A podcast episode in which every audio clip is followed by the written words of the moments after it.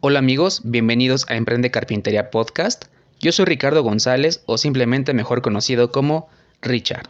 En este podcast entrevisto a grandes creadores de contenido, hobbyistas, creativos de taller o todo lo que tenga que ver en el rubro de la carpintería o cualquier otro oficio.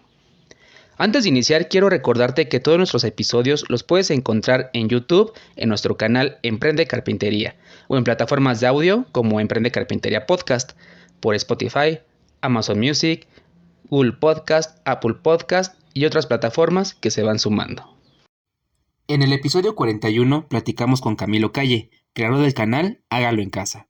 Charlamos sobre la importancia de la carpintería, intercambiamos puntos de vista, también charlamos sobre su libro y cursos y un poco más. Espero sea de tu agrado. Bienvenido.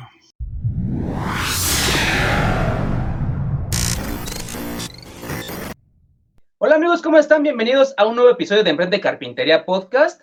En nuestro episodio número 41. Lo escucharon bien. 41 episodios ya de este podcast, que para muchos es joven todavía, que para muchos es ya viejo, pero llevamos un año, un año de, muchas pláticas, de mucho aprendizaje sobre todo, y sobre todo de encontrar y encontrar y charlar con buenos amigos, la verdad es que cada podcast me deja mucho aprendizaje, me deja eh, muchas enseñanzas y sobre todo me deja muchos amigos. Y pues espero que esta vez no sea la excepción. Yo sé que no va a ser así. Ustedes ya lo leyeron en el título del video, por eso andan por aquí, por este episodio, porque quieren ver a nuestro buen amigo Camilo de Hágalo en Casa. Hola amigo, bienvenido, ¿cómo estás? ¿Cómo estás, hombre? ¿Bien o no? ¿Cómo va todo, pues?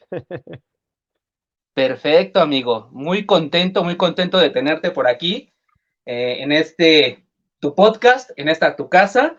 Eh, yo sé que estamos un poquito distanciados por, por países, México, Colombia, un poquito distanciados por unos cuantos kilómetros, pero mira, afortunadamente podemos charlar sobre todo esto que nos apasiona, que es la carpintería, amigo. ¿Cómo vas? ¿Cómo va el taller? ¿Cómo estás tú? Muy bien, Muy bien excelente. Todos los días eh, compartiendo más conocimiento, algo que pues nos satisface demasiado ver cómo eh, cada día vemos a los profesionales preocupados más por mejorar el oficio carpintero, preocupados más por porque sus hijos se sientan orgullosos de que son carpinteros Y pues todo esto se logra con técnica y con estudio, que es algo de lo que tú estás haciendo con este programa, estás compartiendo conocimiento, estás transmitiendo el conocimiento que yo y muchas más personas que seguramente has entrevistado, pues podemos brindar para que finalmente un cliente que es el que paga por un proyecto de carpintería, pues reciba algo totalmente perfecto y un trabajo profesional. Así es. Eh, bueno, ese es el el, decimos acá en México, ¿no? El meollo del asunto, todo esto de la carpintería, eh, sobre todo el, el poder compartir un poquito de cada uno de los invitados, un poquito de nosotros, obviamente, pero que siempre, siempre, pues la gente que nos está escuchando o viendo, pues se lleve un poquito de aprendizaje. Tal vez no seamos los expertos, tal vez no tengamos todos los conocimientos necesarios, pero poco o mucho que podamos compartir, y, que a alguien le sirva, la verdad es que eh, es, de mucha satisfacción para quien lo está compartiendo y obviamente para quien está recibiendo pues la información, ¿no, amigo? Claro que sí, claro que sí, eso me, encanta esa humildad con la que eh, obviamente tratas de, relacionar toda la información que vamos a compartir, pero tampoco podemos, digamos, eh, decir que poco mucho que sepamos, no tenemos conocimientos técnicos, tenemos conocimientos administrativos que debemos compartir con todos los carpinteros, con todas las personas que desarrollan el oficio, porque finalmente el cliente final, el que debe recibir un trabajo perfecto. Entonces, pilas muchachos, que estos programas, estos podcasts son, mejor dicho, eso no lo encuentran en ninguna universidad. Y esto prácticamente eh, yo creo que es un fenómeno pues eh, post pandemia y se incrementó eh, todo este tema. Prácticamente lo encontramos todos los días en las redes sociales, pero no podemos tampoco estar, digamos, aprendiendo solo de las redes sociales, porque no sabemos si la fuente es verdadera, si la fuente está bien, pues me pueden decir algo que no es y yo, ah, no, yo lo vi en YouTube y, si, y, simplemente lo hago igual. No, de pronto la persona a la que vio lo estaba haciendo mal. Entonces, por eso valoro mucho estos espacios, porque seguramente eh, estamos llenos de personas que nos sentimos profesionales del oficio carpintero, que estamos seguros de que lo que compartimos será obviamente eh, un buen material para todos ustedes. Claro que sí, amigo. Yo estoy seguro que así será. Y bueno, te platico rápido que en este podcast, en cada uno de nuestros episodios, cuando tenemos a un invitado nuevo, porque hay invitados recurrentes, pero cuando tenemos un invitado nuevo, eh, estamos obligados, y la gente así lo pide, que les preguntemos cómo es que iniciaron en este mundo de la carpintería, cómo es que se involucraron en este maravilloso mundo de la carpintería. No sé si nos pudieras platicar un poquito de eso, amigo. Claro, claro. Bueno, primero quiero, digamos, dejarle claro eh, a todos que yo trato de abarcar los dos perfiles, los dos perfiles de la carpintería, el profesional que ya está en el oficio y la persona que quiere aprender o emprender. Eh, la persona que quiere aprender eh, o emprender en carpintería, pues obviamente necesita un camino eh, por recorrer mucho más extenso, pero el profesional que ya está desarrollando el oficio carpintero tiene muchos vacíos administrativos y de procesos de producción. Entonces, las dos cosas trato yo de, digamos, de abarcar eh, a la hora de transmitir todo el, el conocimiento de la carpintería. ¿Por qué? Ya le voy a decir por qué, porque eso va relacionado con la pregunta que me haces.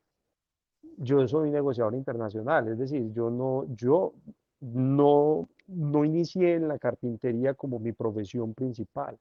Fue una casualidad, fue una casualidad hace más de 12 años donde yo realizaba unas importaciones, realizaba unas importaciones de, de China eh, de un producto que se llama el, el TV Wall el soporte del televisor, la base de los televisores.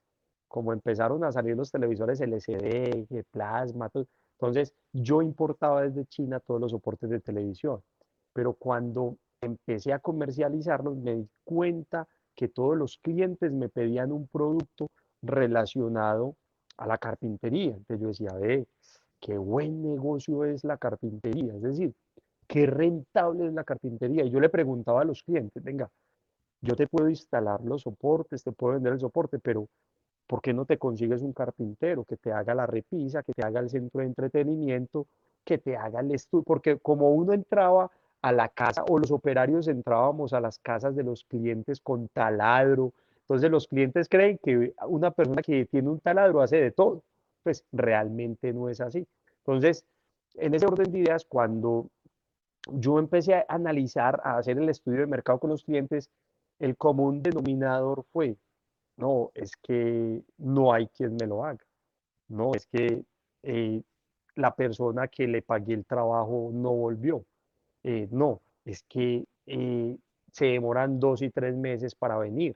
Entonces, veía una, veía una falencia en el, en el desarrollo del oficio que fue una oportunidad para nosotros muy grande, la vi como una oportunidad, yo diga, bueno, entonces vamos a hacer carpintería. Y aprendí desde cero carpintería para poder conocer todos los procesos. Pero en el desarrollo de la carpintería necesitamos mucha mano de obra, es decir, necesitamos mucho personal. Ah, pues yo solo no soy capaz de hacer las cosas, por mucho que aprenda, no soy capaz de hacer las cosas. Entonces empezaba a recurrir a, a buscar mano de obra, buscar carpinteros, pero pasaba lo mismo que le pasaba a los clientes, no conseguía. Y si conseguía, pues obviamente tenían muchas falencias. Y entre todas esas falencias, entre todos esos problemas a la hora de conseguir, pues el, el nombre mío o el nombre de mi empresa, pues estaba perjudicado, porque un cliente que le quede un producto mal instalado, un producto mal elaborado, pues ¿a quién iba a llegar? Al dueño, al administrador. Venga, Camilo, es que, ¿cómo es posible que me hagan esto así? y a mí me tocaba ir a corregir y corrija y corrija y corrija. Y en un momento dado yo dije, no, venga, voy a parar. no voy a hacer más carpintería. Ya, está, ya estoy hablando de, de, unos años más adelante donde entregábamos alrededor de 300 cocinas al mes, alrededor de 300 cocinas al mes. Entonces e, era complicado conseguir personal para instalación, para 300, 400 eh, cocinas al mes, cocinas, closets, eh, puertas, eh, mobiliario del hogar. Entonces yo dije, no, no, vamos a parar esto.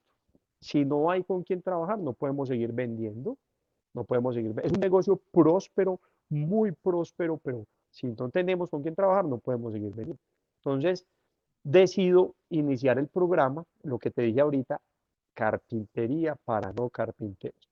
Entonces, si un cliente quería una cocina, estoy hablando localmente, no conozco la situación obviamente del oficio en otros países, aunque sé que puede ser muy similar y según lo que me dicen, pues puede ser muy similar. Entonces, hablando localmente, alguien me decía, Camilo, quiero una cocina. Y yo le decía, me demoro por ahí cuatro meses para conseguir quien te la instale, porque yo no puedo, yo no puedo, porque no puedo instalar las 300 o 400 cocinas que me piden mensual. Entonces, ¿por qué no aprendes vos, eh, digamos, el concepto de la elaboración? lo que yo decía, la culturización en la carpintería, es decir, aprenda a comprarla para que contrate a alguien y le quede bien realizada la cocina. Entonces ahí inicié ese proceso de empezar a culturizar a los mismos clientes, eh, de empezar a decirles, venga, no es tan difícil conocer cómo funciona una cocina, no es tan difícil conocer cómo funciona un closet, porque eh, les vendían lo que no era. Entonces empecé a enseñar cómo comprar un proyecto de carpintería. Venga, yo le enseño cómo comprar un proyecto de carpintería. Yo no se lo puedo hacer, pero si alguien se lo va a hacer, pues que no te vaya a ir mal, que no te vaya a ir mal en ese aspecto. Pues muy sencillo. Llega la pandemia y yo ya tenía, eh, empecé el proyecto, dejé de elaborar proyectos de carpintería, ya paré, me dediqué solo a enseñar a comprar carpintería. Cuando inicia la pandemia, yo ya tenía 67 grupos que había dictado. Cada grupo en promedio eran presenciales todos, grupos, presen, cursos presenciales, acá localmente en la ciudad de Medellín. Eh, grupos en promedio de 35, 40 personas, que incluso me sorprendía mucho, porque yo decía, ¿ustedes por qué quieren aprender? Y ellos me decían, porque no hay quien lo haga. Y si, y si conseguimos quien lo hace, lo hacen mal. Y si estamos de buenas, no nos roban la plata, el dinero. Entonces yo decía, con razón, ¿eh? y cada vez era más masivo, cada vez la gente quería aprender más y yo decía, no, increíble. Pero resulta que cuando llega la pandemia, yo ya había dictado el grupo número 67 y tenía unos grupos inscritos que no pude dictar porque nos confinaron a todos, confinamiento. Y yo les dije a ellos, venga, a los grupos que ya tenía inscritos, en ese, en ese momento el curso costaba unos 120 dólares. Yo le dije a los, a los que ya estaban inscritos, obvio, para no hacer la devolución de todo ese dinero, eran como tres grupos inscritos, 120 personas a 120 dólares, imagínense. Yo dije, no, venga, por algún lado tenemos que dictar esta clase. Entonces la dicté en un live. Empecé a dictar las clases en un live. Y los lives obviamente se hacen virales y se empiezan a dar a conocer. Y pues el programa ya salió de Medellín y ya en, las otras ciudades de Colombia decía, no, venga, es que yo también quiero aprender porque yo no soy capaz de conseguir un carpintero. Venga, es que yo también quiero aprender, yo también quiero aprender. Pero se dio un fenómeno mejor, que muchas de esas personas que en pandemia quedaron sin empleo, dijeron, venga, Camilo, yo aprendí con su curso a desarrollar proyectos de carpintería. Ahora quiero emprender, quiero emprender.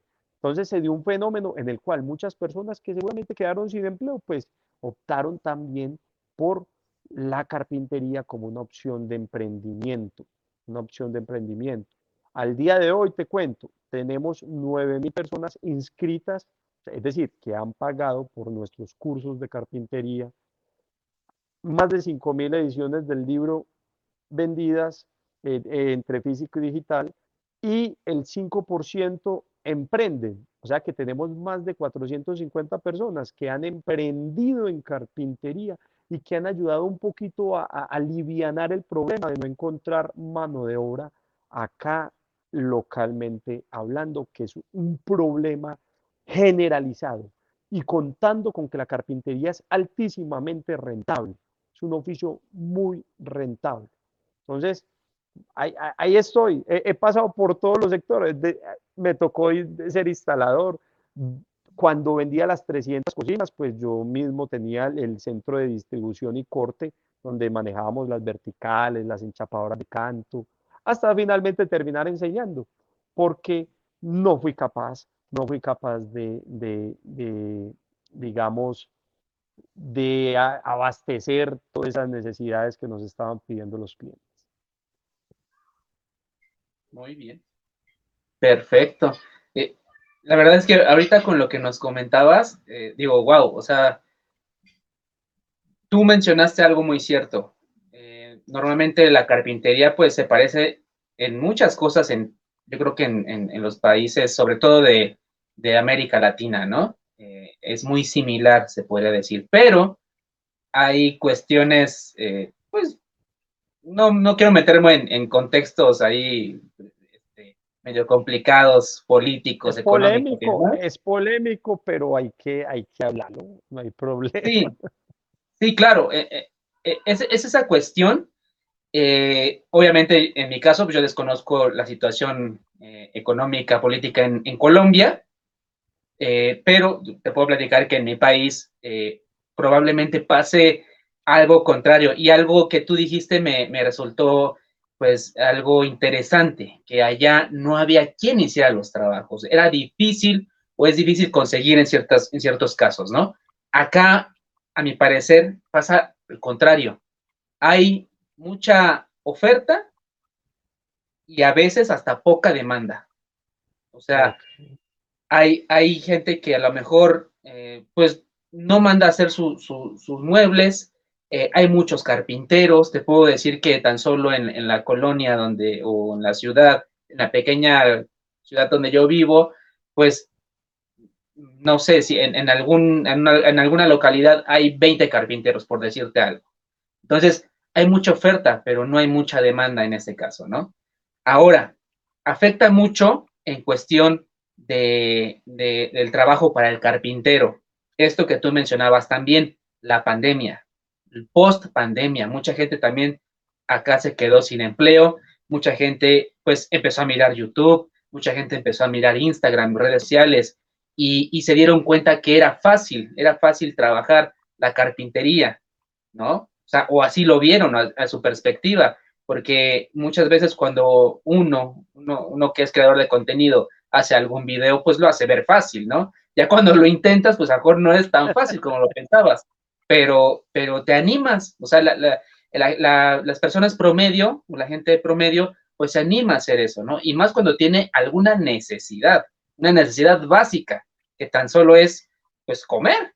O sea, necesitas proveer, ¿no? Proveer a tu familia, proveerte a tú mismo, tu patrimonio. Entonces, voltean a ver a YouTube y ven que hay la posibilidad, pues mucha gente, pues ya no hace, ya no manda a hacer el trabajo la, misma gente lo hace, pero afecta en este caso a las personas que a lo mejor ya de años atrás, de bastantes años atrás, pues ya se dedicaban a la carpintería, ¿no? Entonces, esto da un giro. Obviamente, yo siempre he dicho, a todo problema o a toda eh, cosas que a lo mejor no, están en, nuestra, en nuestra visión a futuro, que, que, se crea como un problema, como fue la pandemia, obviamente, eh, a veces no estamos preparados, entonces, ¿qué va a pasar, no?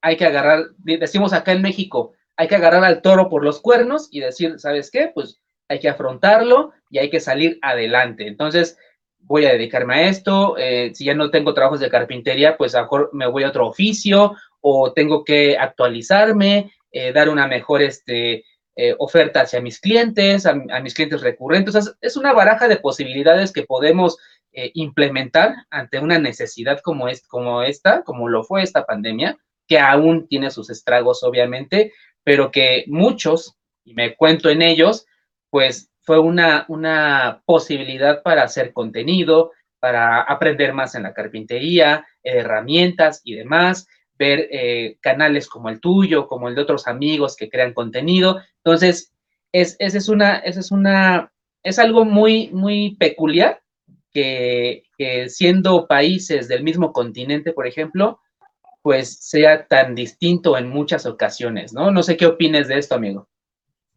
No, pues es que acá sí la situación fue totalmente diferente. Eh, en pandemia antes se incrementó el trabajo para todos los carpinteros, o sea que fue el problema que te comentaba ahorita de que no habían, antes yo creo que se duplicó, porque en pandemia localmente todas las personas eh, optaron por una remodelación, optaron por cambiar la casa. Prácticamente se impulsó el consumo de tablero aglomerado o de tablero alistonado o de madera sólida. Entonces, ¿por qué? Porque todos estábamos en la casa y pues todos querían, ah, vamos a cambiar la cocina, vamos a cambiar el, el, el, estudio. Vea el estudio, el estudio es un producto, un productazo en pandemia, porque como todo el mundo quedó trabajando, obviamente desde casa, teletrabajo, pues todo el mundo se dio cuenta que no tenían dónde trabajar, que entonces todos trabajando desde la sala, desde el sofá, desde el comedor, no. Entonces la venta, por ejemplo, de escritorios en Colombia, increíble.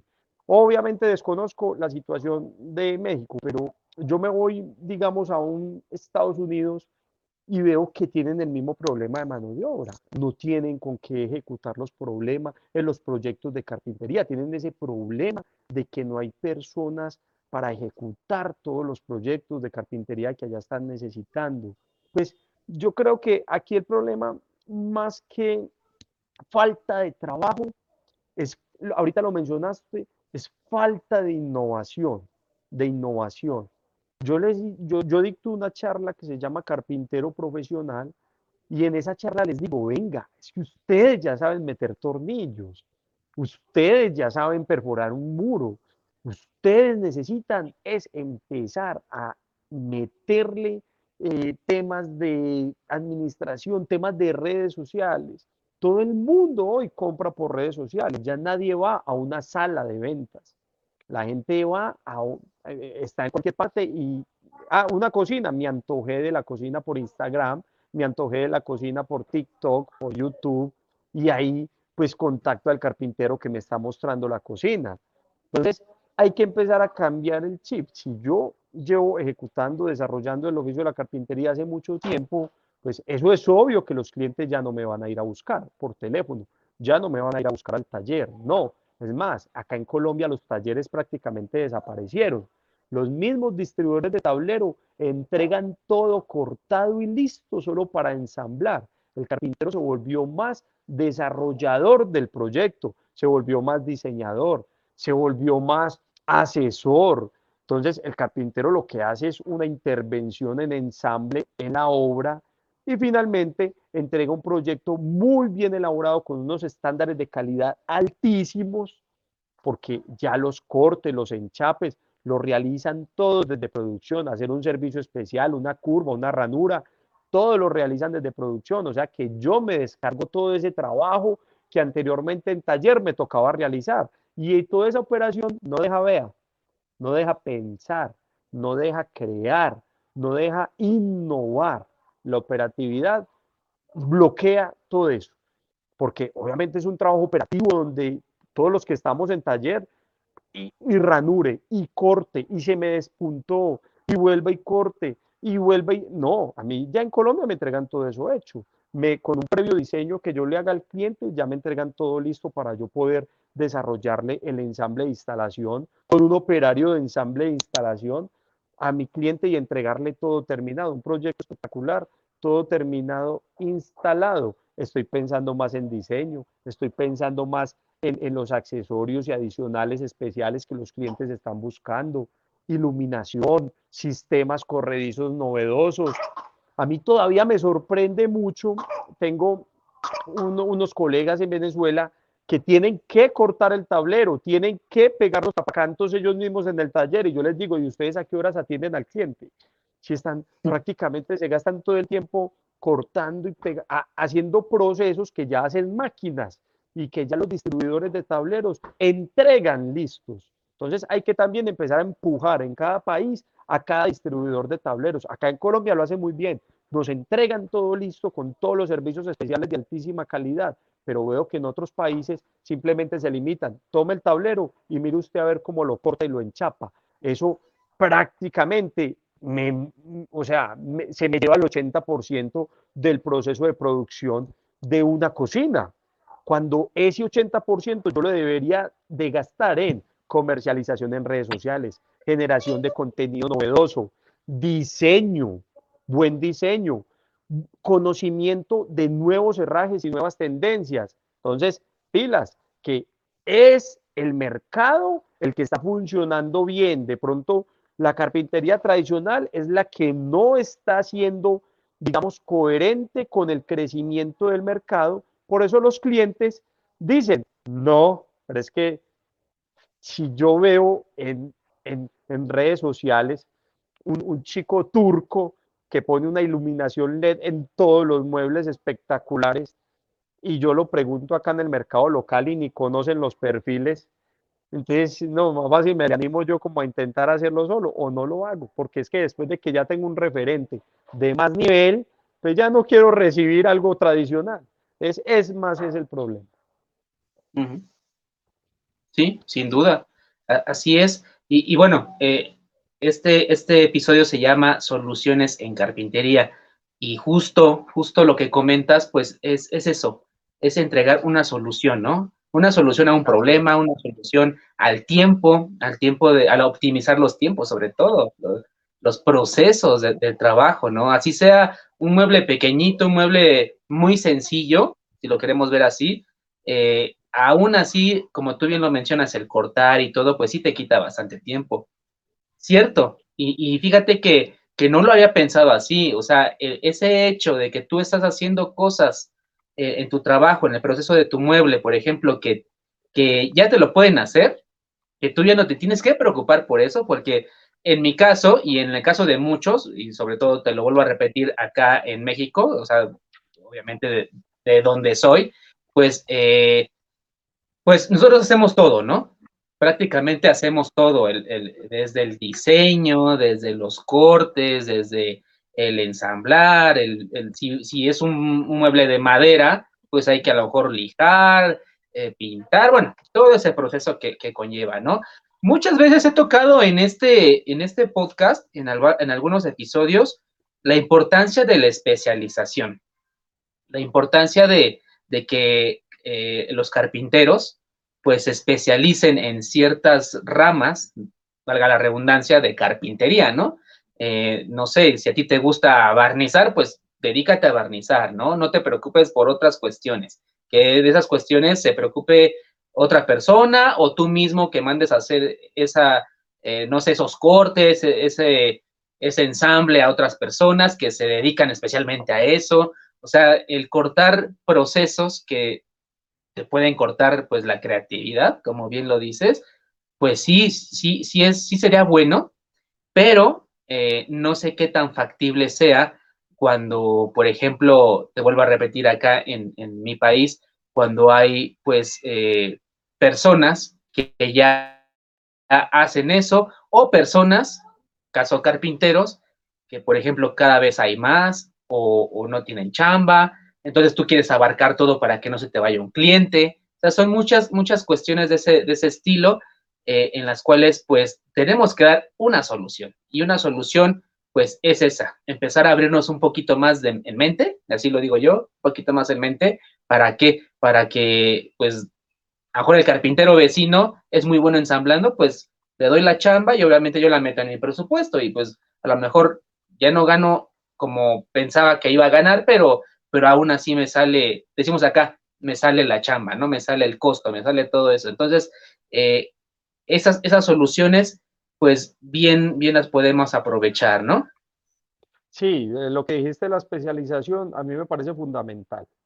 La especialización, o sea, eh, yo no entiendo a veces a las personas que les estoy enseñando los emprendimientos, yo lo primero que les recomiendo es, venga, es que ya existe un pintor, ya existe un pintor, no, no tenés que poner en tu taller eh, pintura. No tenés que poner en tu taller pintura, no, déjale al especialista pintor, vos le llevas todo el mueble armado, desarrollado, el pintor te lo devuelve, ganamos todos, todos estamos ganando en ese caso, pues ahí no hay ningún problema, el proceso se realiza mejor, el proceso se realiza más profesional y vos tenés más tiempo de pensar, más tiempo de desarrollar y de crear. Esto para mí, pues sinceramente, no es un, no es un problema, no es un problema que todos ganemos. A mí alguien me decía, Camilo, eh, es que a mí me toca poner la encimera, el mesón de la cocina, para poder, hombre, ganar algo también, hombre, porque no le deja ese trabajo al marmolero. Es que hay un marmolero, usted es el carpintero, hermano, usted es el que tiene que llevar el mueble hecho para que el marmolero llegue posteriormente a instalar el mesón. Eso es un gran problema, querernos meter en cosas que de pronto no somos especialistas, no somos especialistas y que nos van a dar mucha más competitividad y más calidad. Otro punto muy importante que yo digo es, todo el mundo quiere hacer cocinas, todo el mundo quiere hacer proyectos grandes. ¿Y qué pasa con los proyectos pequeños? Con lo que realmente necesita la gente, con lo que usted puede hacer con sobrantes y con excedentes de, de su taller. No, ya a alguien le dicen, venga, es que yo necesito una repisita para el televisor. Ah, no, eso tan pequeñito, no, yo no tengo tiempo de hacer eso. ¿Cómo que no? Ahí en las pequeñas cositas, en esa especialización de hacer lo que acá en Colombia le decimos marañas, marañitas, cositas, gallitos, en esas pequeñas cositas eh, puede haber una opción de emprendimiento. Y mejor aún, mejor aún, yo no sé cómo funciona en México, eh, es que en, México el, tema de los, de los, de los concesionarios, de, de las ventas de carro, pero acá en Colombia pues el negocio no es vender el carro, sino hacerle mantenimiento al carro. Entonces usted compra el vehículo y lo tiene que llevar cada 5 mil kilómetros a hacerle un mantenimiento periódico preventivo. Dígame, ¿a qué cliente, por lo menos en Colombia hablando, han llamado al año, a los seis meses, a los dos años, a decirle, venga, señor cliente, hágame un favor, hay que hacerle mantenimiento a su cocina y a sus closets y a su vestidera, a sus muebles de baño, porque el producto ya tiene ciertos herrajes, ciertos accesorios que pueden estar fallando y necesitan cambio. Es decir, eso es un negociazo. Mantenimiento periódico a los muebles que yo ya instalé Sigo rentando, sigo rentando de ese cliente que ya atendí, pero no, a todo el mundo se le ocurrió que entrego la cocina y perdámonos para que no nos pidan garantía. No, acá tenemos que ver el servicio de mantenimiento del mobiliario ya instalado como una opción de negocio también. Es que mire que hay un montón de negocios alrededor de la carpintería que no han sido explotados. ¿Y sabe por qué no han sido explotados? Porque es un gremio informal es un gremio informal, es un gremio que no está regido técnicamente, poca gremiación se ve, se ve poca gremiación, se ve poco control. Acá en Colombia usted instala una cocina y no hay ningún inspector que vaya y la revise.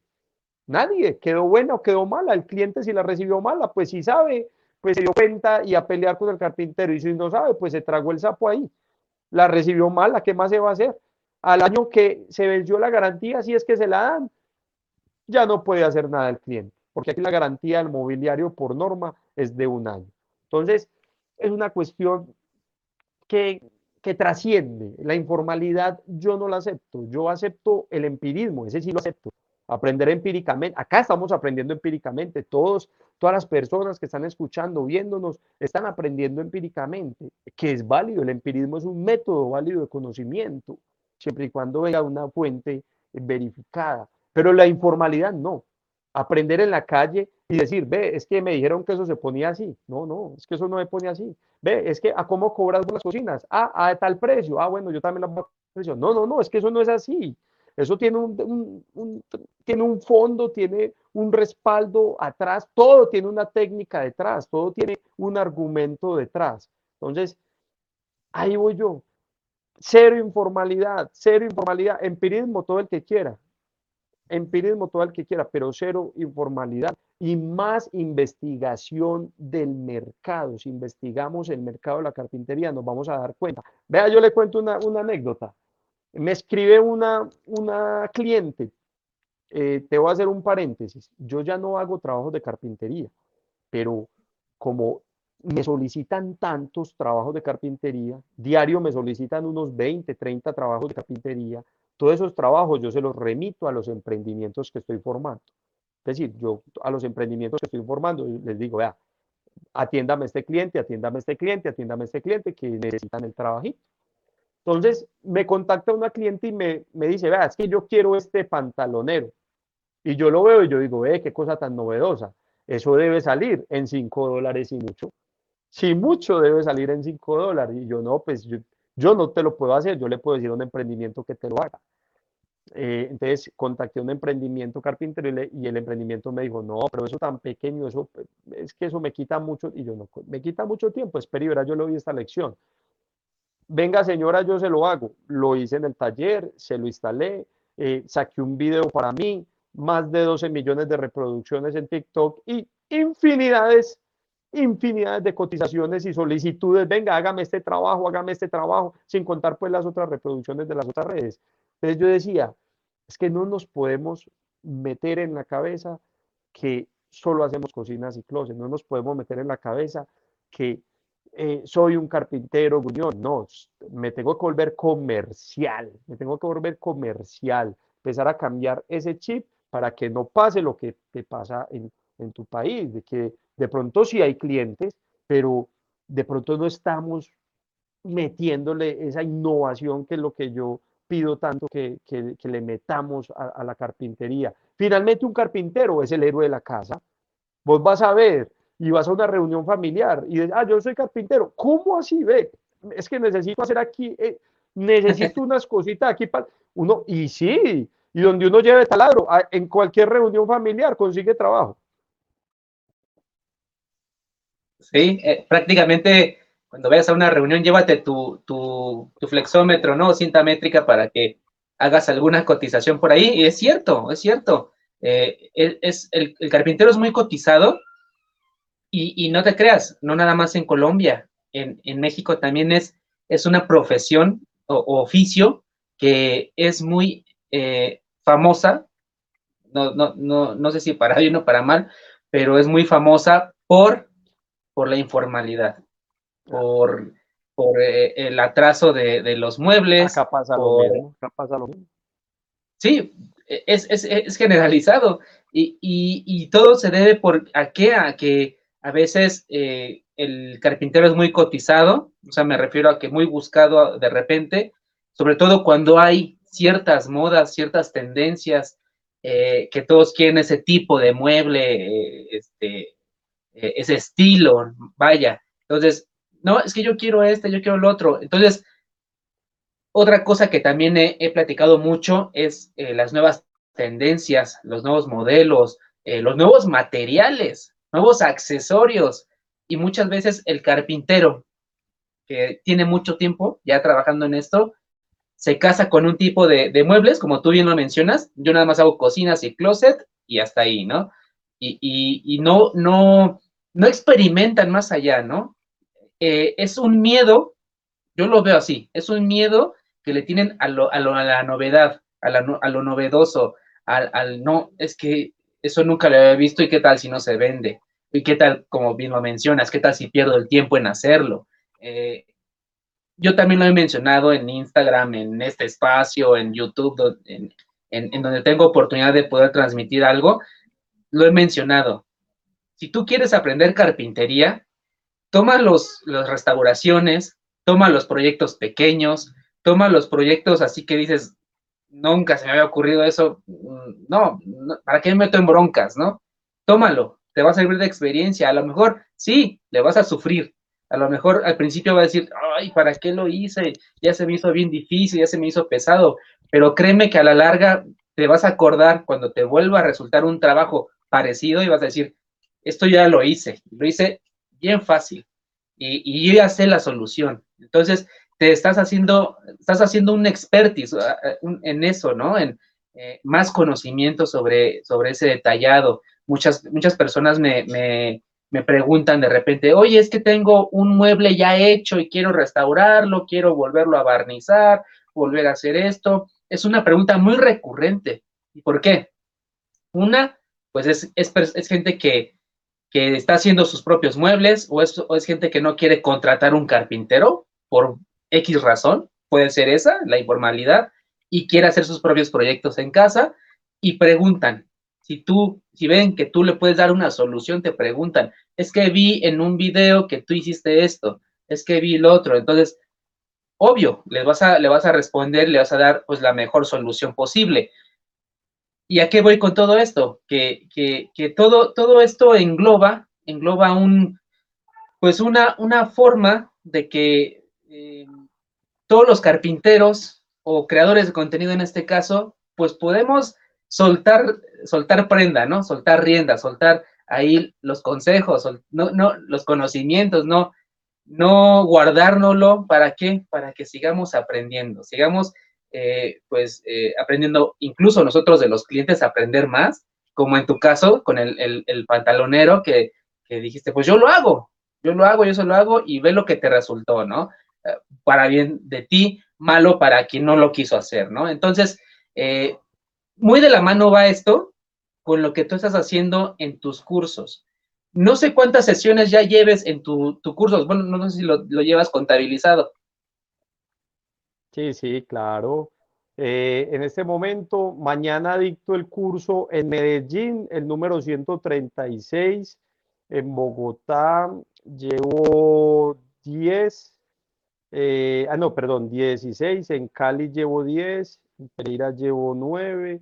Yo creo que alrededor de unos 200 grupos, sumando pues todas las ciudades, sin contar los virtuales, porque los virtuales pues no hay forma de, de, hacer como la, medición, ya que hay muchos inscritos eh, de forma virtual por la plataforma Hotmart que, que no tenemos cómo contarlo, pero eh, son más de 200 grupos, yo creo, pasando ya los 200, a los cuales les apoyo, les asesoro continua e ilimitadamente. Si alguien hizo el curso, el primer curso que yo dicté fue el 30 de mayo del 2018 y todavía me preguntan los chicos de ese, de, ese grupo, eh, muchos se dedican a la carpintería, muchos tienen ya grandes talleres de los primeros cursos que he hecho, pero eh, ¿sabes qué es algo que iba muy de la mano que ahorita decías de, del carpintero que no se quede solo en cocinas y closet? que ha ayudado mucho a las personas que están eh, con estos emprendimientos en mis cursos que no se casan con un material, que no se casan con un tipo de, tendencia. Entonces acá tengo yo muchos colegas carpinteros tradicionales que me dicen, no, Camilo, pero es que el aglomerado, yo, yo esa, esa galleta no la trabajo, yo esa basura no la trabajo, yo basura, el aglomerado, el tablero aglomerado, pues vaya vea lo que quiere un cliente hoy en día, vaya vea la cantidad de colores, la cantidad de acabados que hay, por ejemplo, en estos tableros. Entonces, todas estas personas que aprenden se han metido en la cabeza un concepto de desarrollo de mobiliario sumado al diseño, más que a saber meter un tornillo, más que a saber meter un tornillo, y tienen a los carpinteros tradicionales realizando las instalaciones de todos los trabajos que ellos venden. Entonces, se convirtieron en otra faceta del carpintero, que yo creo que están haciendo acá, que anteriormente era el arquitecto, pero sin ser arquitecto, desarrollan mobiliario. Ah, tengo muchas personas que se encargan solo de desarrollar mobiliario. Conozco de materiales, conozco de accesorios y herrajes, conozco de tendencias de diseño, vendo todo el proyecto y consigo a una de estas personas que no quiso montarse en el bus de la innovación, para que simplemente ensamble e instale, que haga toda esa operatividad que para el que desarrolla el mobiliario, pues seguramente es muy difícil, pero para el que ya está acostumbrado a hacer procesos de carpintería, pues es mucho más fácil. Entonces hay un gana-gana, pero yo pienso que ese gana-gana le dio espacio debido al que el carpintero tradicional no ha querido innovar, no se ha querido meter en el... Vea, dígame cuántos dígame cuántas personas que vos conoces, yo lo digo por colegas míos, le presentan a su cliente un diseño en 3D. Casi todos simplemente le hacen una cotización a mano alzada, un boceto en un, en un cuaderno. Cuando un cliente lo que quiere ver es, yo quiero ver cómo va a quedar mi proyecto ya, y renderizado, y totalmente adaptado al ambiente. Todas esas tecnologías son fáciles ya. Eso, eso, eso ya eso es como para los pelados nuevos que están recién graduados de diseño. Eso es como manejar calculadora para nosotros ya. Entonces, nos llevan una ventaja que si nosotros nos montamos en ese bus, pues obviamente vamos a terminar siendo ensambladores e instaladores de todas esas personas que se van a encargar de vender unos proyectos espectaculares con unos conocimientos técnicos y básicos de materiales, de tendencias, de, de sin necesidad de saber meter un tornillo. Ahí estamos. Sin duda, sin duda. Y, y, y, es, vuelvo, vuelvo a ser reiterativo en esto, ¿no? De que a veces nos, nos, nos, nos estancamos en un tipo de, de, proyectos, de, forma de trabajo, obviamente, eh, y no vamos más allá, no vamos más allá, como tú bien lo mencionas, de eh, eh, utilizar programas de diseño. se está viendo ahorita en Instagram sobre todo, que, que es, es, es, a lo mejor donde estoy un poquito más activo a diario, y me meto a ver perfiles, me meto a ver páginas, este, espacios, y, y cada vez hay más diseñadores en este rubro de, la, de los muebles. Como tú bien lo mencionas y tienes razón, ellos son los que están vendiendo, ellos son los que están vendiendo. Exacto. Y, y, y ellos son los que están haciendo el dinero, están haciendo la lana, ¿no? Están, están progresando y, y contratan al, al, maestro carpintero para que se los haga. Mm, y les dan un sueldo, y les dan un sueldo y los limitan a que no, no, no cobren más allá, ¿no? O sea, yo te doy tus, no sé, ¿qué te gusta? Tus 200 dólares. Yo te doy tus 200 dólares y yo me gano mis 600 dólares. Entonces te limito a que tú recibas un sueldo, a que no puedas cobrar más, mientras yo, mientras haciendo mi diseño, dando, presentándosela al cliente, dándosela al carpintero que lo haga, yo ya gané. Con ese simple conocimiento de la tecnología, del diseño, de, de, de, querer aprender más. Obviamente puede ser que lo aprenda en su carrera universitaria, claro que sí, pero eh, solamente por ese hecho de estar detrás del computador ya, ya ganó, ya ganó y, y, yo creo que el carpintero puede hacer eso, conseguirse alguien que le ensamble, alguien que le pinte, yo tengo el tiempo para diseñar y pues obviamente para venderlo, ¿no? Entonces, si ya tengo el conocimiento de la carpintería, ya sé usar las herramientas, ya sé ensamblar un mueble, ya eh, prácticamente pues eh, ya soy un carpintero tal cual y, es, si a eso le agrego a mi, a mi costalito pues un, un curso de diseño, saber utilizar la computadora, eh, un curso de ventas, no sé, estar preparado en varios rubros, no solamente carpintería, pues yo creo que ese carpintero va a sobresalir sobre los demás. Y, y no sé si esto es algo que le platicas, perdón yo le digo la clave, diseño, venta y postventa. Eso es lo que necesita aprender un carpintero. Así es, sin duda. Y, y, bueno, no sé si este, ese tipo de temas lo, lo, lo, dices en tus cursos, Camilo. Sí, claro, incluso nosotros tenemos curso de diseño 3D. Tengo un curso que se llama una charla de, si quieres, cuando quieras, la podemos hacer acá también. Eh, yo estoy dispuesto a hacer la presentación acá, se llama Carpintero Profesional, en la cual doy todas las pautas de administrativas y de, y de ventas para los carpinteros. O sea, yo les enseño a diseñar, les enseño eh, a, a, temas administrativos, porque muchas veces los carpinteros a veces me dicen, Camilo, pero es que, ¿por qué le enseñas a los clientes cómo funciona la carpintería? Yo les digo, no, no solo le enseño a los clientes cómo funciona la carpintería, también te enseño a vos a que puedas atender a esos clientes que están todos afanados por, proyectos de carpintería. Entonces, cuando quieras, con mucho gusto, puedo hacer, podemos hacer la presentación de carpintero profesional. Incluso eh, la dicto mucho con empresas la dicto mucho con empresas y pues a los carpinteros les, gusta, se, se les nota que se han visto afectados por toda esta nueva ola de diseñadores, de nuevas tendencias. Les ha costado un poco, pero les faltaba era como un empujoncito. Le faltaba como un empujoncito y con esta charla siempre quedan muy contentos y de pronto como muy, muy seguros. Yo conozco personas en estas charlas que, pues, digamos, de edad y que dicen, Camilo, pero yo a qué hora voy a abrir Instagram para poder empezar a, montar mis proyectos.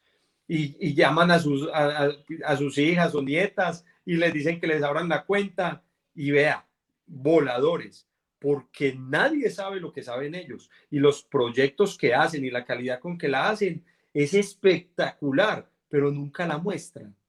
Y ya Instagram, YouTube, un TikTok, un Quai, son los, las vitrinas de nosotros, son los almacenes. Si yo monto ahí una cocina, le estoy diciendo a todo el mundo, vean lo que yo vendo.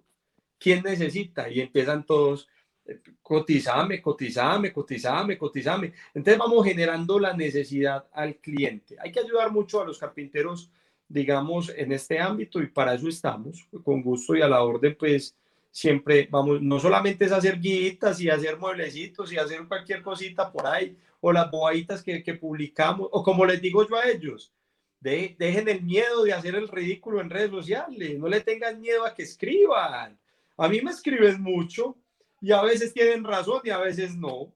Y yo les digo, ah, sí, tenés razón, ah, no, pues, o, no les respondo, no les, no les pongo atención, pero de mil personas que escriben, solo dos o tres lo hacen con mala intención. Las otras 997 lo hacen con buena intención. Lo que pasa es que las personas se dejan afectar de esas tres personas que de pronto no están felices con su vida en ese día. Entonces, eh, no nos pueden afectar esos temas.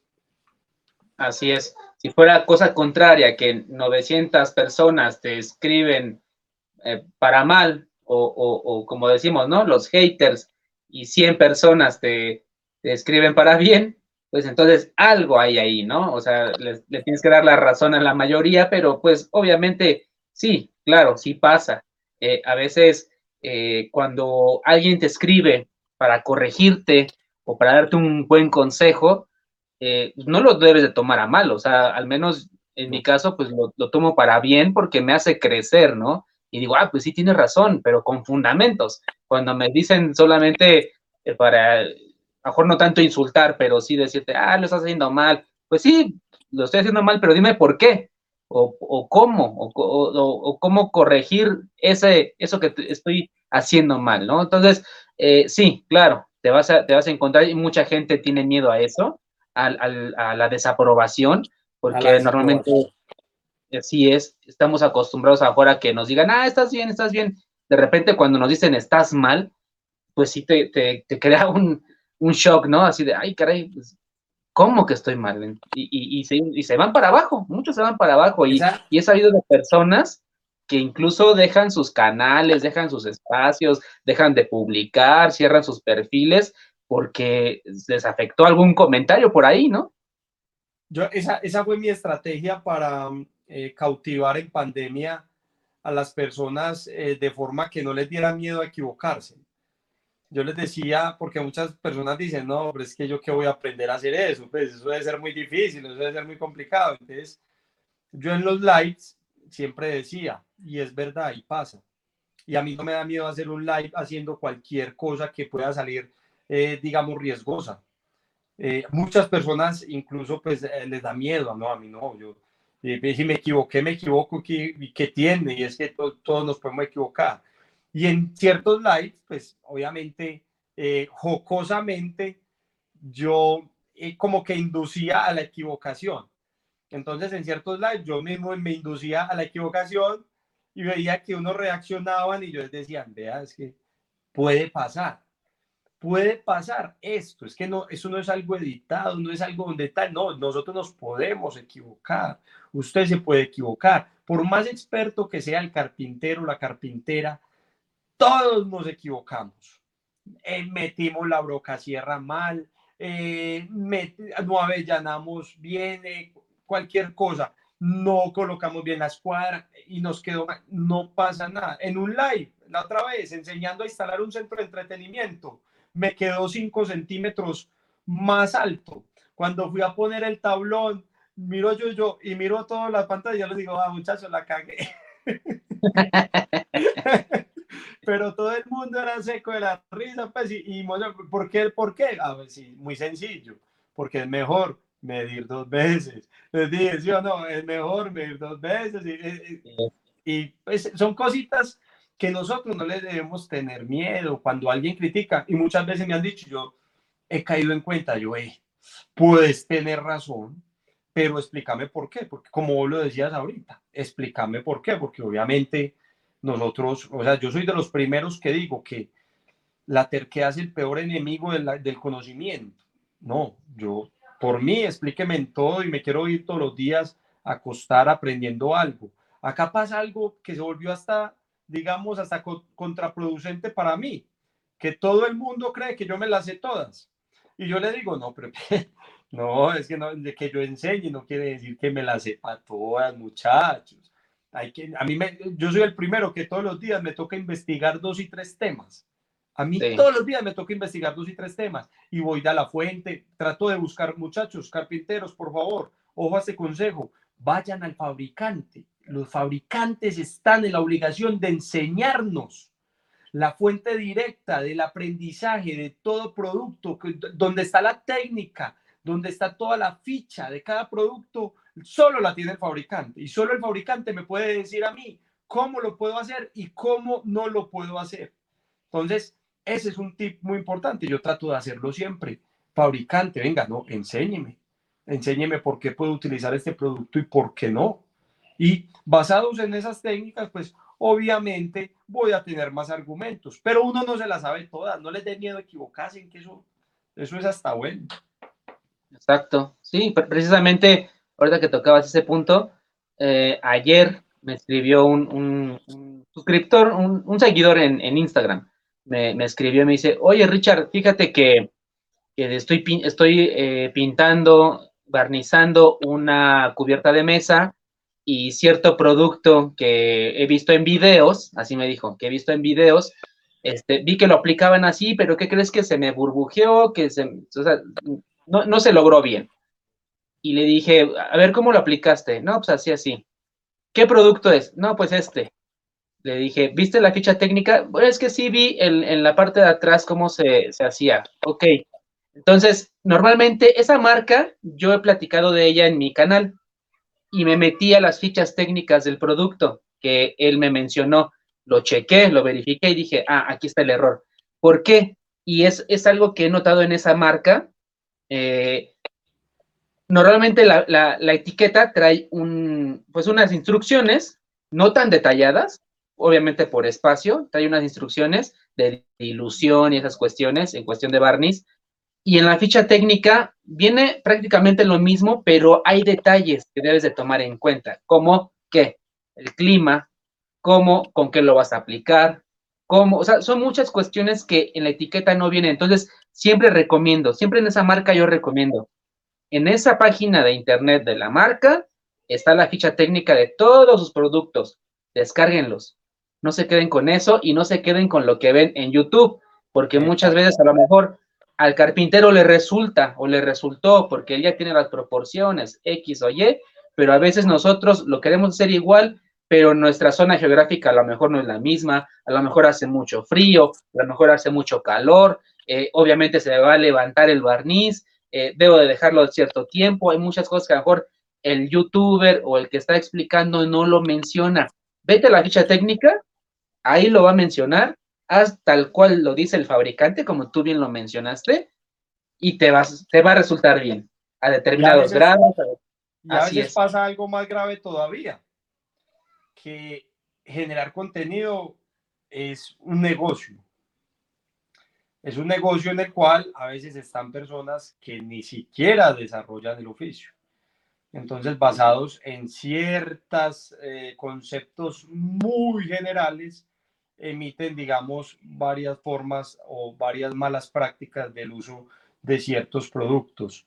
Eh, eso es muy difícil de tantear, es muy difícil de, digamos, de identificar, eh, porque obviamente eh, hay personas con muchísimos seguidores y todo el mundo y lo sigue, y hay, tipsitos que a, a, alguien le puede salir bien y a alguien le puede salir mal, ¿cierto? Pero siempre el consejo es verificar el fabricante, verificar el fabricante. Y ya que tú me das como esta, esta opción, yo creo que acá te voy a eh, yo quiero proponerte algo, hombre. Hace rato estoy buscando consolidar un equipo de, un equipo de aprendizaje eh, que, que, que sume todo Latinoamérica, en el cual podamos tener conceptos y conocimiento de cada región. Me escriben mucho de Chile, yo no sé cómo funciona el mercado en Chile, yo me escribo mucho de Ecuador, de Venezuela, de Panamá, de Costa Rica, de Perú, de Brasil, de, mejor dicho, de Uruguay. Yo no sé cómo funcionan los mercados allá. Entonces estoy tratando de consolidar un equipo, algo que yo llamo como un debate carpintero, en el cual podamos en espacios como el tuyo, que me parecen que pueden sumar mucho, que esto es contenido de valor, donde podamos analizar, debatir entre todos nosotros una gran liga de carpinteros de Latinoamérica en la cual todas las personas nos puedan, digamos, se puedan apoyar en nosotros y nosotros podamos seguir replicando el conocimiento. Yo solo no soy capaz. Yo puedo eh, sacar cierto contenido, tener todas mis clases, eh, pero yo no conozco todos los mercados, cómo se, se comporta, ni tengo tiempo. Es más, ni quiero, porque valoro mucho el tiempo, eh, valoro mucho el tiempo mío, el tiempo de familia. No sé si escuchan pues la bulla ya, ya están pues toda la familia esperando a que yo salga. Entonces, estoy tratando de consolidar como esa liga, ya, ya he hablado con, con varias personas de diferentes países, seguramente tú también conoces ya muchos. Eh, sería bueno que armáramos, pero eh, sumándole al oficio carpintero, quitándole el miedo a enseñar, quitándole el miedo a enseñar, a enseñarle a cualquier persona. La carpintería no se va a acabar. El médico que quiere aprender carpintería no se va a poner a hacer sus cosas para quitar el trabajo al carpintero, no, el médico ya se dedica a ser médico, simplemente en sus tiempos libres ama ser carpintero. Entonces, tratar de, eh, de, empezar a, a, conformar como una liga de educación en carpintería que no existe, a ver si por fin formalizamos un poquito el oficio a nivel Latinoamérica. Claro que sí, yo puestísimo, decimos en México, yo más puesto que un calcetín. Eh, la verdad es que esto me, me gusta mucho. Eh, el, en el momento que yo decidí emprender este espacio, fue por eso mismo, porque yo buscaba, en, cuando yo trabajo, normalmente me gusta escuchar charlas, pláticas, eh, de todos los rubros, de todos ámbitos, pero obviamente en especial de la carpintería, y buscaba, y en mi país no había, en ese momento no había, no había quien hiciera ese, este tipo de contenido, ese tipo de, de espacios, de anécdotas, de charlas, de, de experiencias, yo buscaba algo de eso, ¿no? Que me identificara, no lo había, pues yo, yo tomé la decisión de hacerlo porque no lo había. Entonces, eh, a lo mejor ahorita ya lo hay, ya hay un poquito más, pero, pero la verdad es que eh, este tipo de espacios, como bien lo dices, es, es bueno. No, vuelvo a repetir, yo, yo no sé qué pasa en Colombia en este aspecto, tú no sabes a lo mejor mucho qué pasa en otros países, pero esa, esa idea me parece excelente y, y, si yo te puedo apoyar en algo, eh, no sé, en mi espacio, eh, en buscar eh, información de otros lados, con mucho gusto, este, este canal está abierto para eso, para compartir. Y, y pues nada, le damos y, y, sin problema, ¿eh? Claro que sí, así va a ser. Eso lo hablamos después con despacio. Perfecto. Pero, pero bueno, amigo, seguramente en este espacio. Excelente. Yo, yo ya saben que este, este espacio de Emprende Carpintería es para eso, para todos. Y, y bueno, eh, ya estamos casi por concluir, amigo, y, y, bueno, quiero preguntarte dos cuestiones. La primera, ese libro, ese libro que tú has sacado, tanto físico como digital, que platícanos así a grosso modo, ¿cuál fue la, la experiencia y el por qué te decidiste así, eh, tal cual, a publicar un libro? Bueno, eh, digamos, yo soy muy inquieto y, una vez mi esposa me llevó a una charla con una psicóloga, con una psicóloga, porque obviamente yo soy muy inquieto, soy, mejor dicho, siempre quiero estar inventando algo, debe haber la solución para esto, siempre buscando soluciones, siempre buscando soluciones. Eh, para mí, pues en los problemas, yo trato de que, siempre trato de decirles a, las personas, no me traiga el problema, tráigame la solución, tráigame la solución. Y hablando con esta psicóloga eh, de toda la historia, le conté mi historia y ella quedó, vea, Camilo, hermano, usted tiene que escribir un libro. Yo no, pues yo no sé, pero usted tiene que compartir el conocimiento y toda la experiencia que ha pasado. Entonces, yo no lo escribo porque pues obviamente respeto mucho a los escritores. Yo lo que hice fue narrar los acontecimientos que he vivido. Eh, una persona se encargó de trasladar todo esto a, una, a unos párrafos, a, a, escribirlo, pues, una persona pues, eh, que, que, sabe del tema. Eh, y me encontré casualmente con una estudiante, eh, estudiante de diseño y estudiante de mi curso.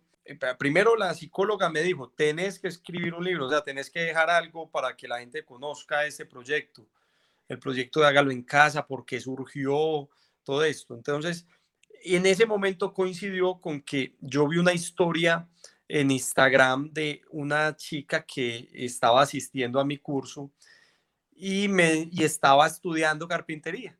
Entonces estaba estudiando mi curso virtual, no estaba estudiando eh, eh, el libro porque no lo había sacado, sino que estaba estudiando mis videos. Y estaba haciendo un mapa conceptual de uno de los videos. Y yo veo la ilustración y yo quedé sorprendido. Yo, qué manera de resumir el video. Es decir, todo lo que había en el video ella a mano lo tenía ahí en, la, en su libreta de apuntes, dibujado espectacularmente. Y yo inmediatamente la llamo, venga, es que me pasa esto, yo tengo que, que empezar a contar pues como la historia de Hágalo en casa, tengo este proyecto, pero necesito que vos me ilustres cada video que yo he hecho. Entonces, ella muy juiciosa hizo la ilustración a mano a mano de cada video del curso mío. Entonces lo combinamos con administración de carpinteros, lo combinamos con unos textos, unos relatos míos eh, más experienciales, como para que los mismos emprendimientos digan, venga, es que no es tan fácil, es que yo me he estado en la bancarrota tres veces, es que esto no es así tan sencillo, no, esto es de perseverancia para poder llegar pues obviamente a cierto punto. Entonces, eh, fueron esas dos cuestiones que, que, coincidieron y de ahí salió este, este, este libro que no lo sacamos para que sea algo de renta, algo rentable, no. Eh, hay muchas personas que no pueden pagar mi curso. En este momento es un curso que está alrededor de los, digamos, 200 dólares eh, completo presencial y hay muchas personas que no pueden pagarlo.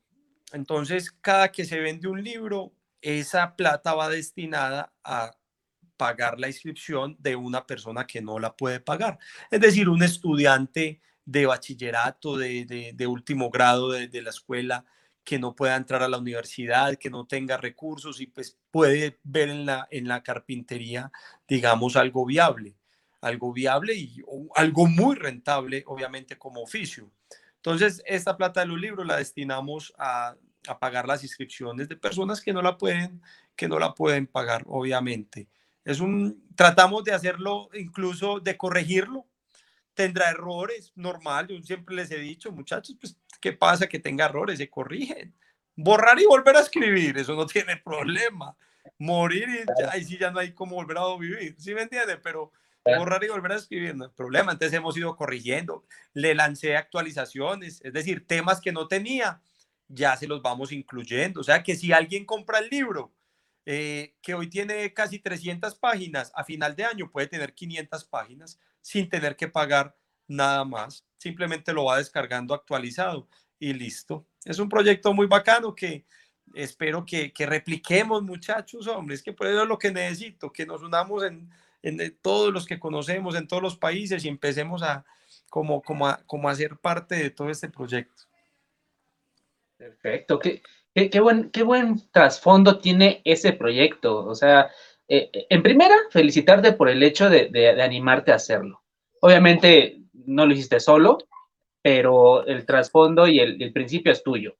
Y, y, nada más, pues obviamente te apoyaste de personas que, que, que vieron eh, que ese proyecto se puede hacer realidad, que te apoyaron y, y, la verdad es que quiero felicitarte en primera por eso. Y otra, Gracias. lo que me comentas de, de, de lo que eh, hacen con las ganancias de, este, de estas ventas en ayudar a alguien a que pueda tomar un curso, la verdad que está excelente. Eh, doble felicitación por eso, porque es, es muy difícil. A veces, eh, te repito, a veces es, queremos todo para acá y nada para allá, ¿no? A veces ah, queremos sí. recibir y recibir y, y, haciendo, decimos acá, el cochinito más gordo, pero, pero no, no, no compartimos parte de eso, ¿no? Y, aparte de que eh, nosotros como, creadores de contenido, pues nos debemos a la gente prácticamente. O sea, nos debemos a los suscriptores, a los seguidores, el apoyo que, que nos dan incondicional. Obviamente todo es, es este, es recíproco. Eh, cuando tú compartes algo hacia la gente y que la gente te da un gracias, la gente te comparte tu video o, o, lo comenta o, o, te recomienda con, con su familia, sus amigos, y, y, esto se hace pues más grande cada vez más, pues es eso recíproco, porque estás ofreciendo algo, dando una enseñanza, que si a lo mejor no lo compartieran, pero uno mismo, no sé si te pase, pero uno mismo en, en, en su interior queda contento, ¿no? Queda contento de haber, eh, pues, eh, dado algo de uno, ¿no? Un poquito de conocimiento, muy, te repito, a mejor soy muy este, insistente en este término, de mucho o poco, pero así sea un mínimo detalle, eh, el recomendar un tornillo, a, a, lo mejor es causa el mismo impacto en, en, alguien que lo está necesitando en ese momento, a que si compartieras cómo hacer toda una cocina, ¿no? Así o sea, es. es. el mismo impacto que, que, recibe la persona que en ese momento lo necesita. Entonces, eh, qué bueno, qué bueno que, que lo has hecho. Eh, la verdad es que desde que eh, conocí tu, tu contenido, de, cómo has progresado en todo este tiempo, eh, eh, hágalo en, casa, yo lo sigo prácticamente hace un año, y, y, de repente me aventaba esas charlas que tenías, de repente esos, esos videos, algunos cursos, unas, unos fragmentos, y, y yo decía, que qué bueno que, hay, que estás haciendo esto, ¿no? De repente creciste muchísimo, pero por esto mismo, por el, el no quererte guardar nada, y, en cada momento, varios amigos lo hemos comentado, varios amigos del rubro, que la verdad la estás rompiendo en ese sentido de que no, no, te guardas nada, accesorio que te llega, accesorio que compras, accesorio que, que, que tienes la posibilidad de hacerle un video, lo haces y cada vez nos sorprendemos más y nos abre un panorama de que hay una baraja de posibilidades para hacer algo, ¿no? Entonces dices, híjole, ¿cómo en mi país no lo venden o cómo lo consigo esas cuestiones? Entonces, eh, ahí va un poquito de la mano la siguiente pregunta que te quiero hacer, así rápido. La creación de contenido obviamente tiene sus formatos en diferentes redes sociales, pero los shorts, los reels y, TikToks, por ejemplo, este, son, son eh, contenido que en un minuto o tres minutos puedes aprender muchísimo como si lo, lo, lo, vieras en un video de 15 minutos, ¿no? Entonces, uh -huh. ¿qué tanto es para ti eh, eso? El, el, ¿O qué tan difícil es para ti el estar grabando? Pareciera que a lo mejor estás grave y grave y grave y grave y grave y grave. Eh, parece que no descansas.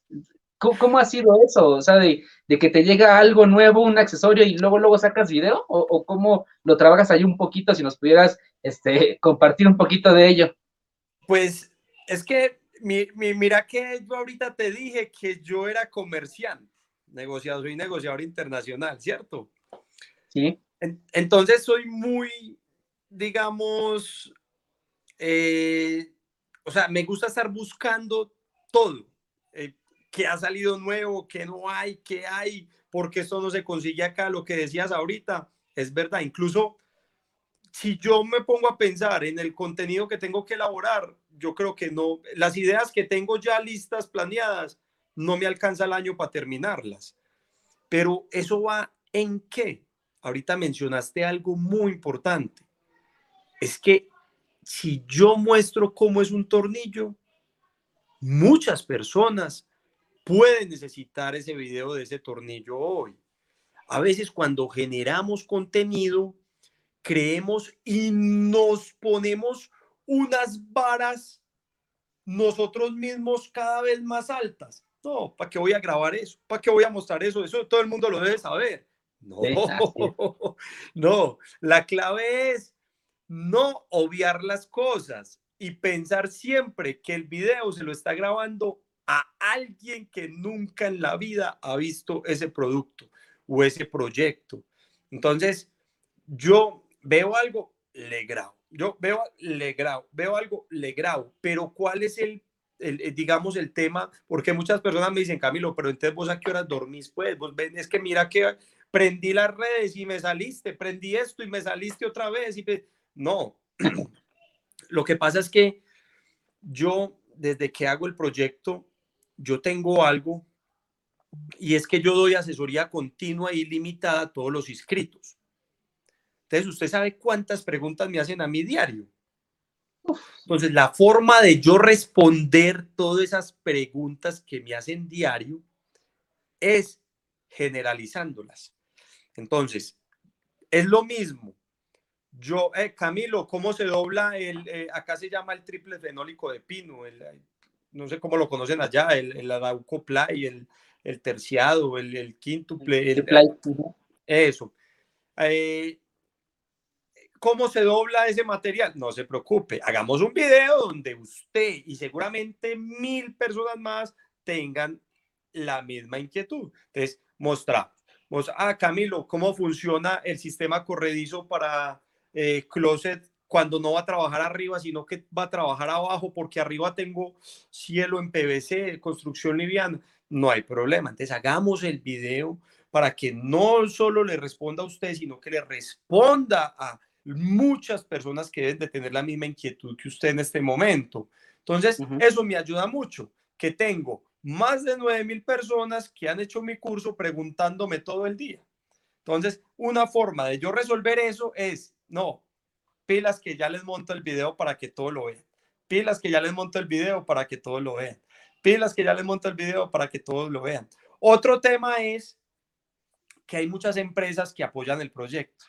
Eso es para que todos los generadores de contenido se pongan las pilas, que las empresas están empezando a vernos, a vernos como unos grandes referentes. Entonces, a las empresas que nos patrocinan, pues hay que grabarles, y yo siempre les he dicho, nunca, nunca van a ver a las empresas, nunca, nunca van a ver una foto mía con un producto aquí al lado mío.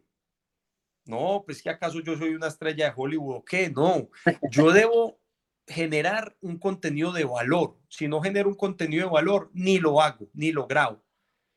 Para mí un contenido de valor puede ser hasta humor, humor.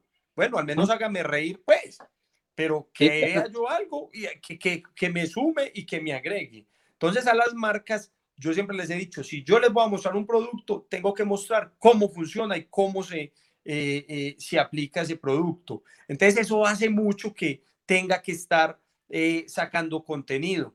Para mí eso no es complicado. O sea, me divierto mucho en el taller, ensayamos, mejor dicho, Vea, hombre, a mí me da pena hasta decirlo, pero nosotros parecemos pensionados, jubilados, que llegamos al taller a jugar, a jugar prácticamente. Ahí ve cómo vamos a hacer esto, ve, vamos a ensayar esto otro. Para nosotros eso es un juego. A, lo que nos dedicamos antes, que hacer proyectos completos, casas, hacer una repisita o mostrar cómo se pone un tapacanto, para nosotros eso es un juego. Y nos reímos y gozamos y todo eso. Y por eso es que es como tan... El reto mío fue que me entiendan en un minuto. Entonces yo todos los videos le digo primero a mi esposa eh, que los vea. Yo, amor, venga, usted entendió lo que yo dije entendí. Yo, ah, no, ese es el filtro, entonces lo entiende cualquiera. Porque ellos no sabe, ella no sabe nada de carpintería, ni le interesa el tema, ni le interesa, ella no sabe nada de carpintería. O yo, yo cojo también a, a, mi asistente que se llama Silvia, le digo, Silvia, ¿usted entendió? Entendí todo y yo, ah, no, tranquilo. Ella, y ellas me dicen, si nosotros entendemos, cualquier persona lo entiende, porque nosotros no sabemos de carpintería. Entonces no les dé miedo, cualquier tornillo es buen contenido Cualquier cosa es buen contenido. ¿Qué pasa? ¿Qué pasa? Que las personas quieren inmediatez. ya es. muy difícil lograr que alguien vea un tutorial de 5 o 10 minutos. Es muy difícil. Hoy en día la gente quiere lives, estos temas que estamos haciendo aquí, que son programas, debates, o quieren un minuto. De ahí que TikTok sea la red más grande en tendencias hoy en día, porque todo es paso en un minuto y yo ni cuenta me di y aprendí. Yo he aprendido hasta hacer tortas por TikTok. Imagínese una torta, coja los huevos, tan, tan, tan, tan, en un minuto. Yo así, vea, yo tan bobo y no sabía hacer un huevo. Sí, sí, la, verdad es que, hay que aprovechar todo esa, ese, eso, todo ese aspecto y, sobre todo eh, yo igual pienso que, este rubro, y, a lo mejor otros oficios también, ¿eh? pero en especial en este rubro en el que estamos inmersos, pues eh, que, está, está creciendo bastante, está creciendo bastante, cada vez hay más demanda, cada vez hay más accesorios, cada vez hay más materiales. En mi país te puedo decir que que hace dos años yo veía las placas como Arauco y, estas marcas, este, había empresas, pero no era tan, tanto el, auge. Ya en el país ya están entrando empresas de, extranjeras, del extranjero. ¿Por qué? Porque esto cada vez va creciendo más. Entonces, eso te da un parteaguas como a las empresas sobre todo. Eh, tú sabes que, por ejemplo, obviamente me imagino que en Colombia también el tiempo de televisión a nivel nacional en mi país pues es muy caro. Me imagino que en Colombia también, la televisión abierta. Entonces, eh, las marcas pues obviamente están volteando de este lado porque ven el, impacto que está teniendo en las redes sociales. Así es, el alcance. Ya no tanto la televisión, que, que hace años en mi país la televisión era pues la mamá de los pollitos, ¿no? Ahorita ya no. Incluso ya la canales de televisión y, empresas muy grandes de televisión eh, están trasladando todo su contenido a redes sociales. Eso, te quiere, eso quiere decir que, que ya casi nadie ve televisión. Entonces, ven en un minuto, como tú lo mencionas, en un minuto ven una explicación, la cual ellos querían saber y, en resumidas cuentas, así de fácil, wow. Entonces, eh, tienes razón, hay que, hay que eh, poner un poco más de atención en esto, en este tipo de conversaciones también, porque las personas cuando trabajan, te vuelvo a repetir, en mi caso, yo soy de escuchar, otros amigos también, les gusta eh, oír charlas, eh, sobre todo, pues, identificarse con alguien.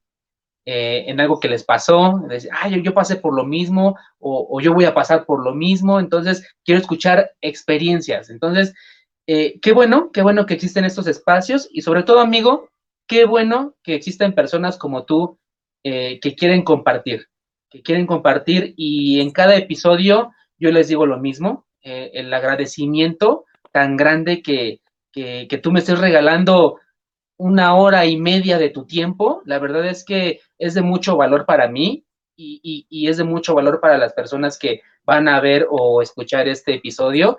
Y, pues nada, que, agradecerte, amigo, en demasía que hayas aceptado esta invitación, que desde un principio fuiste muy, muy amable, fuiste muy amable conmigo eh, y, muy dispuesto a compartir. Y pues nada, agradecerte, amigo, que, hayas aceptado esta invitación. No, hombre, no, gracias a vos y, créame que esta no va a ser la, la única vez.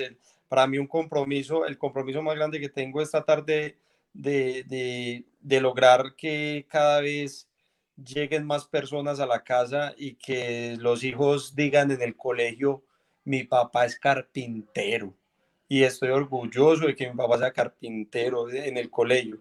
Ese es el, ese es el, el, el objetivo mío. Eh, y seguramente para eso tenemos que profesionalizarnos mucho. Espacios como el tuyo, pues nos ayudan a eso y por eso te doy las gracias y me pongo a la orden en lo que necesiten, lo que necesites con mucho gusto y espero que podamos sacar el proyecto que te comenté adelante, hombre. Claro que sí, amigo, eh, estamos eh, dispuestos y, pues nada, yo, yo también sé que, que, no va a ser la última vez que vamos a estar en contacto ni, ni la última vez que vamos a estar charlando. Eh, la verdad es que estos episodios, este podcast me ha abierto las puertas para, en primera, para tener nuevos amigos en muchas partes del continente. Eh, en segunda, en seguir aprendiendo, porque en este episodio, o sea, no, no es la excepción, he aprendido muchísimo en esta charla y pues nada, espero que esto mismo que estoy sintiendo yo en este momento o aprendiendo también se traslade hacia quien nos está escuchando, viendo y, que pues sea de retroalimentación constante y, nada, este, la verdad es que te agradezco que me tomes en cuenta y estoy bien puesto para ese proyecto, ahí lo estaremos analizando cuando tú gustes y, este, este programa, este espacio está abierto para cuando tú quieras regresar, amigo. Claro que sí, muchas gracias. Y pues nada, amigo, agradecerte y solamente para terminar, Ahí si nos quieres compartir tus redes sociales y en dónde estás más activo, aunque ya muchos te conocen, pero pues para quien ande perdido por ahí o acaba de regresar de, Marte o Júpiter, pues te conozca y, siga tus redes sociales, amigo. Claro que sí, en, Instagram eh, está Camilo-profe-carpintería o hágalo-en-casa. Eh, son los dos perfiles que manejamos. En YouTube hágalo en Casa Colombia y en TikTok eh, y en Kwai Camilo Profe Carpintería. Perfecto, síganlo, síganlo porque eh, a quien no lo sigue, eh, la verdad es que está perdiendo de un buen contenido, literal, un buen contenido y, ahí están sus redes sociales.